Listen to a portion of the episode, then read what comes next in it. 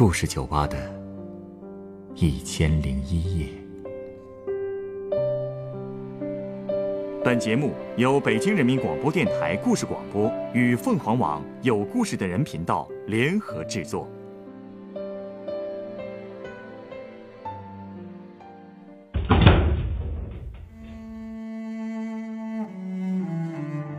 欢迎光临故事酒吧。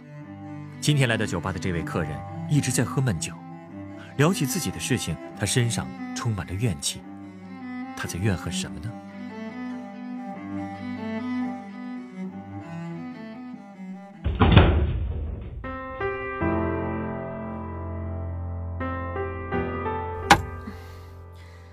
老板，酒单再拿给我看看。今天晚上你喝了不少了。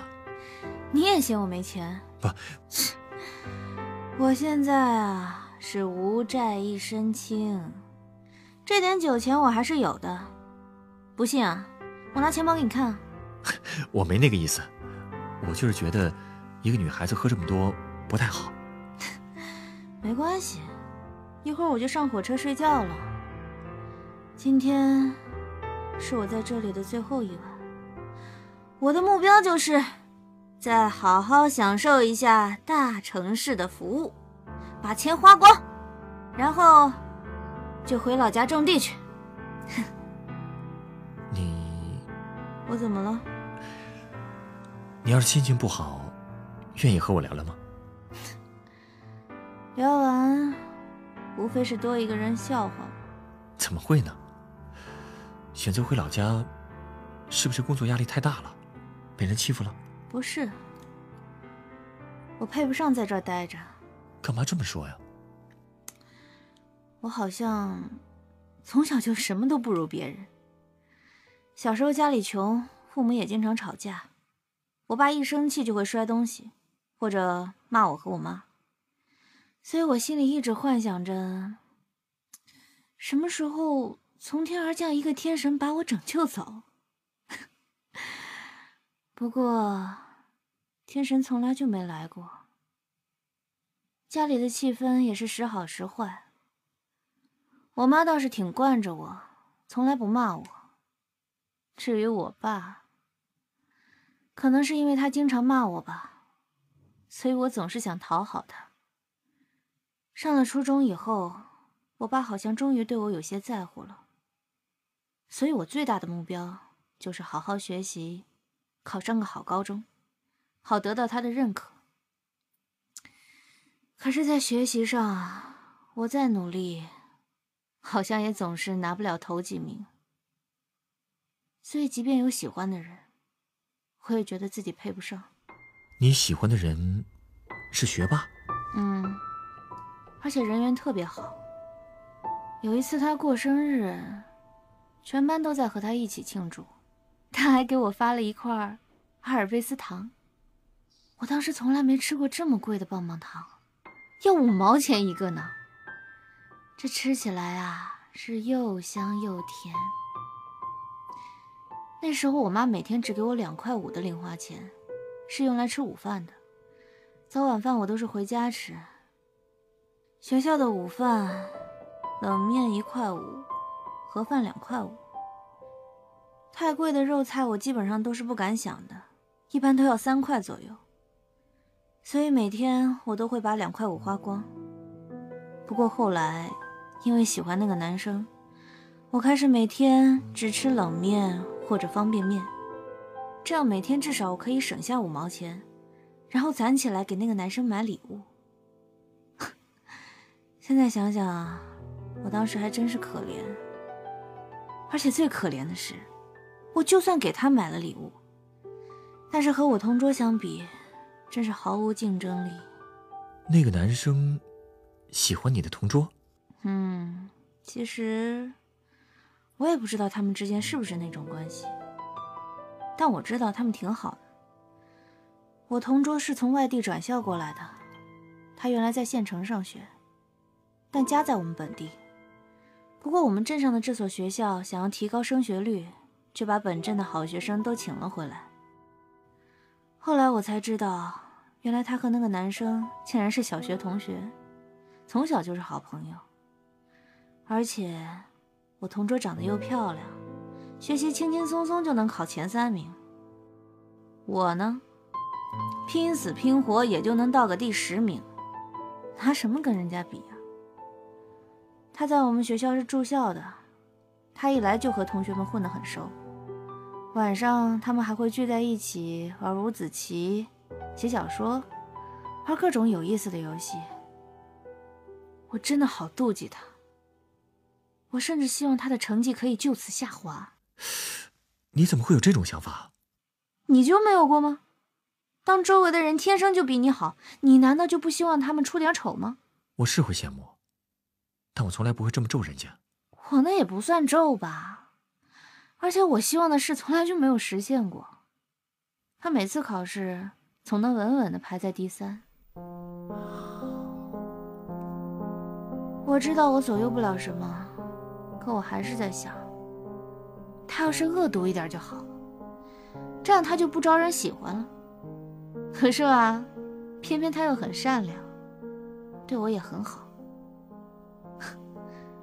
可能恶毒的人是我吧，我当时真是妒忌死他了，可他竟然一点都没察觉，所以我就更自卑了。论长相。你也看到了，五短身材，眼睛也小。有一天，我看着镜子里的自己，是越看越丑，然后我就哭了。为什么上天这么不公平？为什么有的人长得好看还有钱，学习还好？不过后来我还是想开了。我同桌唯一比不上我的，就是身体素质了。他动不动就感冒。也算是个小病秧子了。你，为什么你想开的方式也这么恶毒？现在想想是有点过分了，而且我很快就后悔了，因为他只待了一个学期就走了。他父母觉得在我们学校只能越来越退步。我新换的同桌和我一样，都有点内向，不像之前的同桌那么活泼热情。我忽然间就有点想他了，我特别后悔，当初为什么不对他好一点。所以那天下午，我在学校的走廊哭了一个下午。我还给他写了好几封信，他也回我了，大意就是让我好好学习，等考上同一所高中还要一起同桌。我突然觉得他真好，我怎么能妒忌他呢？有时候想想又觉得我很可悲哈，他在班里的时候有好多好多好朋友，可我呢，却只有他一个朋友。可惜他在的时候，你没把他当朋友。那后来，你们考上同一所高中了吗？没有。我虽然拼命考上了一所重点高中，但我同桌却考到了另一所高中的重点班去了。所以，我们一个学期也只能在寒暑假见一两面。那时候，她早就不是我妒忌的对象了，而是成为了我的女神。有时候，我还会跟宿舍室友吹嘘他在另一所高中是如何叱咤风云的。不过和他一比啊，我的高中生活就郁闷多了。高中三年，我过得特别苦。那些课啊，对于我来说太难了，老师讲的东西我总是记不住，所以一到考试我就害怕，最后已经到了每次考试之前我都会感冒一次的程度。总之啊，高中三年我过得浑浑噩噩的，就像是一场噩梦。现在我压力一大，还会梦见高中考试呢。那你高考没考上呗？不过我不甘心，我不甘心一辈子就在农村生活，所以就复读了。第二年，我终于考上了一所普通师范大学的物理专业。心想，以后能做老师也不错哈。可是直到毕业之后，我才发现，重点师范大学毕业的学生都一抓一大把，各个学校都不缺老师。我呢，因为形象差，人又内向，所以很难找到好工作。秋招的时候，我跑了好多招聘会，但是都没有结果。我特别害怕面对面试官，他一提出问题我就结巴。几场招聘会下来，我就病了。我妈替我着急，为了不让我紧张，还特地从农村赶过来陪我一起面试。可就算这样，我还是没找到任何工作。到了最后一个学期的时候，学校已经结课了，很多考研没考上的同学又开始忙着春招。可我已经实在没有力气再去找工作了。所以我就回家待了一个月。等我回来，大家基本都找到了出路，可我却什么都没有。哎呀，你就不该放弃春招的，只要肯找，工作怎么都能找得到。你知道每次无功而返的时候，给人的信心打击是有多大吗？这样的次数多了，换成是你也不会再想去的。所以毕业之后我就回家了。我当时就想啊，肯定是我学历不够才找不到工作的。正好我听一个同学说他在考特岗教师，我就赶紧跟我妈要了一笔钱，去县城买了书回来读。特岗教师是，就是国家为了扶贫西部而设立的教师岗，待遇呢和公办教师的收入是一样的，所以我就想试试。那时候家里的经济条件也比较好了，所以也支持我买教材去考试。不过在家里复习效率实在太低了，我总是起不来床，而且啊总是控制不住想玩手机。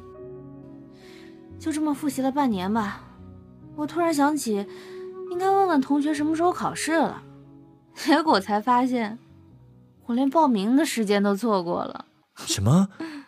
这种事难道不应该早就打听好的吗？我以为同学会告诉我的。你，哎呀！所以最后我干脆就放弃了，就一直在家待着。后来到了春节前，我高中时的几个好朋友说要在县城聚会，大家 A A 制。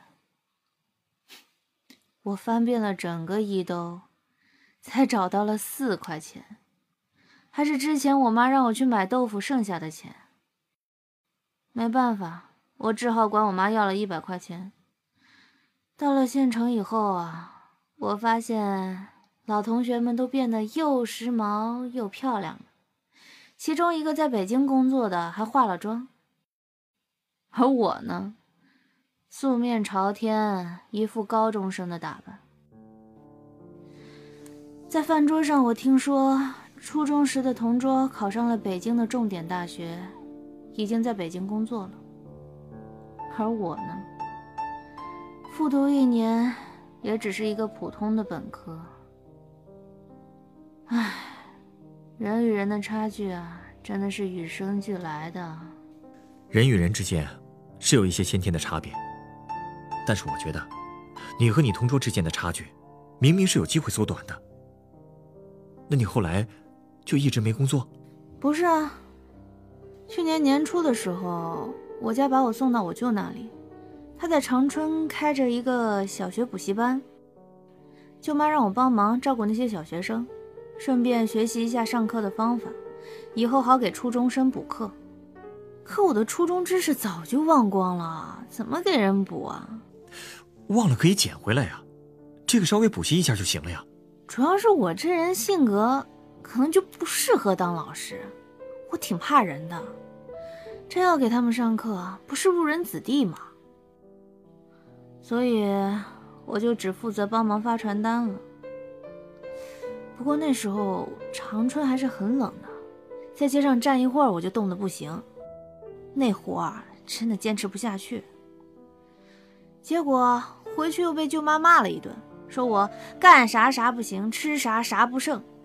这句话真的惹到我了，我好歹也是个本科毕业的大学生，他这么说也太侮辱人了吧。所以我就和舅妈吵了几句。后来我舅舅把我送回老家了，回去以后，我舅也不知道跟我妈说了什么，他俩说着说着竟然都哭了，搞得我也很烦躁。后来家里就让我去相亲，可我不愿意啊。当时我已经二十五岁了，村里和我同龄的都出去上学或者打工了，本来就没什么和我年龄差不多的人了，我可不想嫁给一个大叔。而且我也不想生孩子，我觉得我自己还是个孩子呢。我也不想一辈子在农村待着，我从没种过地，也不想干那么辛苦的活，所以我就托了几个人，终于联系上了我的初中同桌，问他我该怎么办。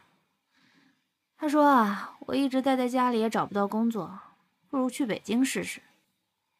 所以，我最后说服了我妈，让她给了我五千块钱。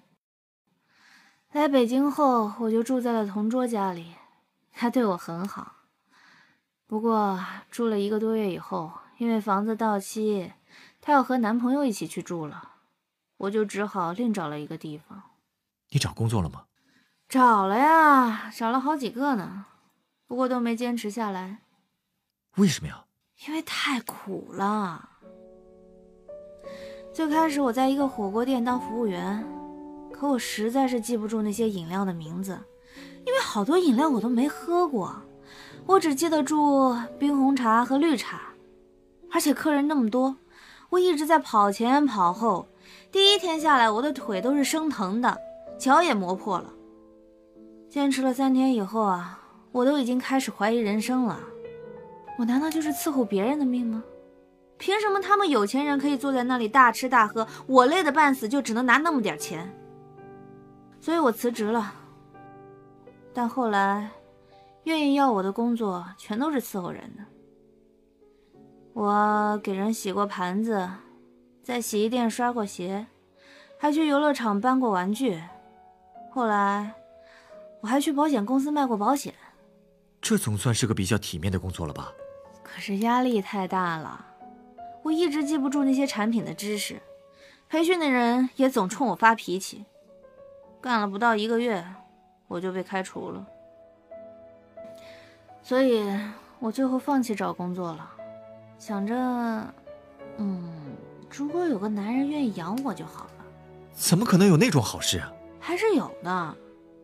当时有人推荐了我几款手机社交软件，哎，我就在上面开始交往各种男人，让他们请我吃饭。你怎么？你笑我吧，我就是个失败到家的人。我当时最大的愿望就是，啊，谁来请我吃顿自助，让我补充补充营养。因为我平时在出租屋里只吃得起青菜炖豆腐。实在无聊的时候啊，我就开始逛商场。大商场我也不敢看，一般呢就只去那种地下街啊、小商品市场啊转。我看到好多姑娘都打扮的那么漂亮，太让人羡慕了。我也想像她们一样。正好，当时在保险公司工作的时候，我办了一张信用卡，我就开始刷卡买东西。我给自己买了化妆品、新衣服，换了新手机，真的特别开心。可这些钱你怎么还呀？靠网络贷款。我在网上找了各种网络贷款的平台，我还找了中介给我做了包装呢，让我假装有工作、有银行流水。一家贷款还不上的时候，他们就给我介绍下一家。你这样，迟早是要出问题的呀。是啊。前一阵子就已经彻底还不上了，而且催款电话已经打到了我老家，他们还恐吓我父母。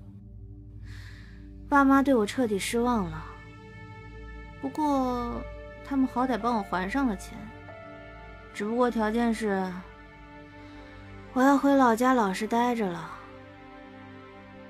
其实我真的舍不得走，可是我这种人。就是配不上在这里生活，哼！在你走之前，我送你杯鸡尾酒吧。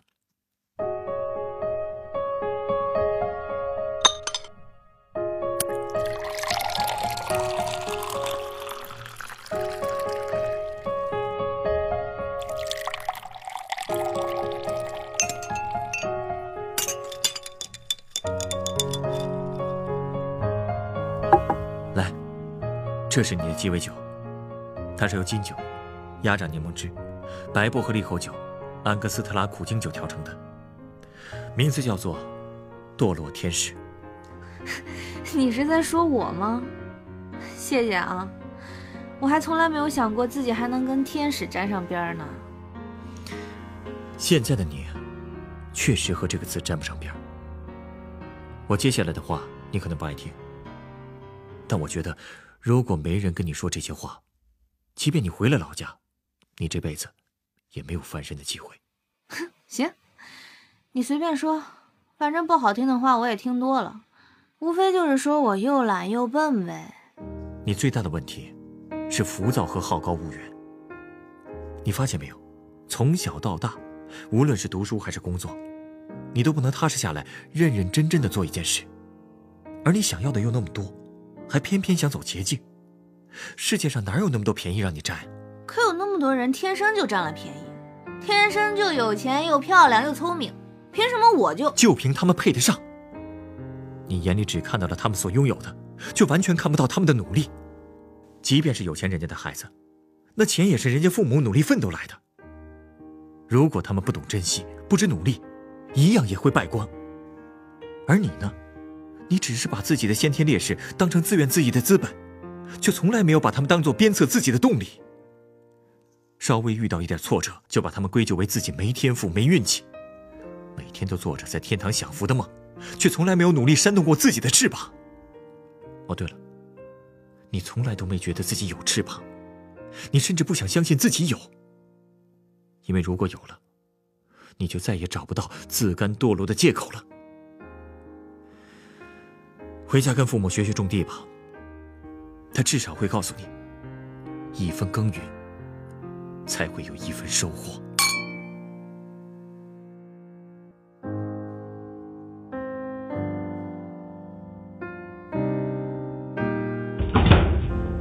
本故事选自凤凰网有故事的人独家签约作品。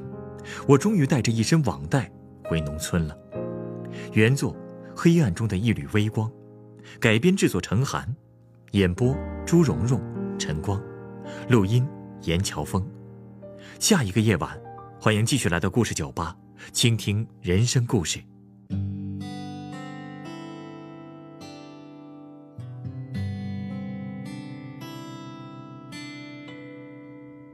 我只是过客，匆匆而过，在你人生旅途写了一个手机悲欢离合，寄给云朵一杯酒，换你心中的歌。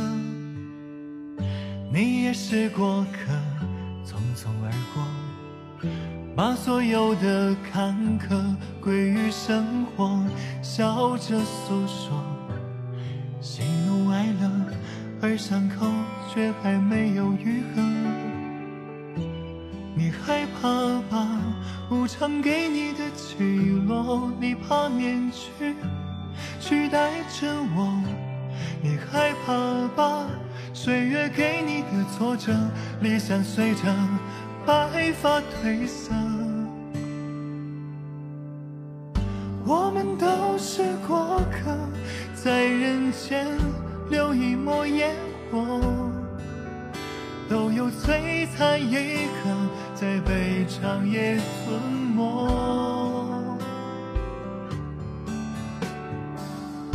我们都是过客，一杯酒种下了因果。那日重逢于星河，愿你不寂寞。在故事酒吧。唱一首你我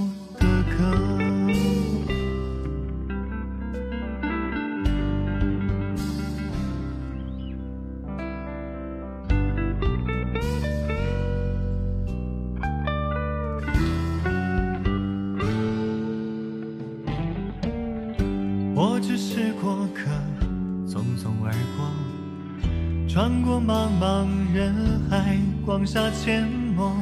你的悲欢离合，浮于云朵，一场雨换你的泪一颗。你也是过客，匆匆而过，把所有的苦难、爱与执着皮。囊一过，笑着诉说，而伤疤却注满了洒脱。常赋予你鲜活，所有面容都是真我。别害怕了，岁月似水如清波，洗去铅华，看日升月落。我们都是过客，在人间留一抹烟火，都有璀璨一刻，在悲长夜吞没。